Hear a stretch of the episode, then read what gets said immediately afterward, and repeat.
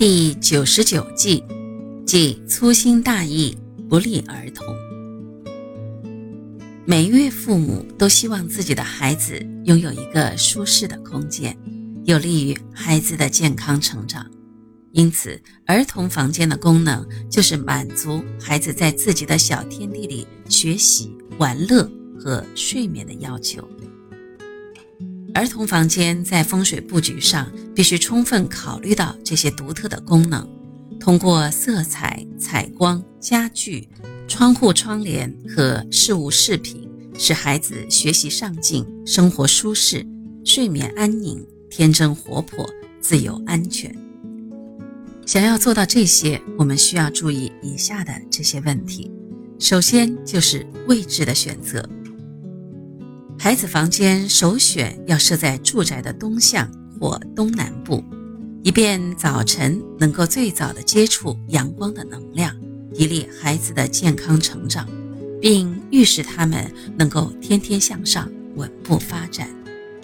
再有就是内部的布局，孩子房间在内部布局方面，除了要避免成人卧室所忌讳的问题。如床不可摆放横梁之下，床头不可靠窗，远离厨厕等等。同时，它的装潢也不能太过于复杂，家具也不宜太大，要保证孩子有所需要的空间。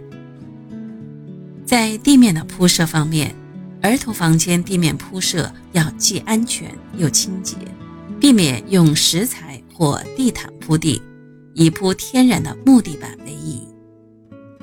在色彩的搭配上，首先应该选择淡雅的色泽，避免大红大紫、黑色或纯白色，以免刺激孩子。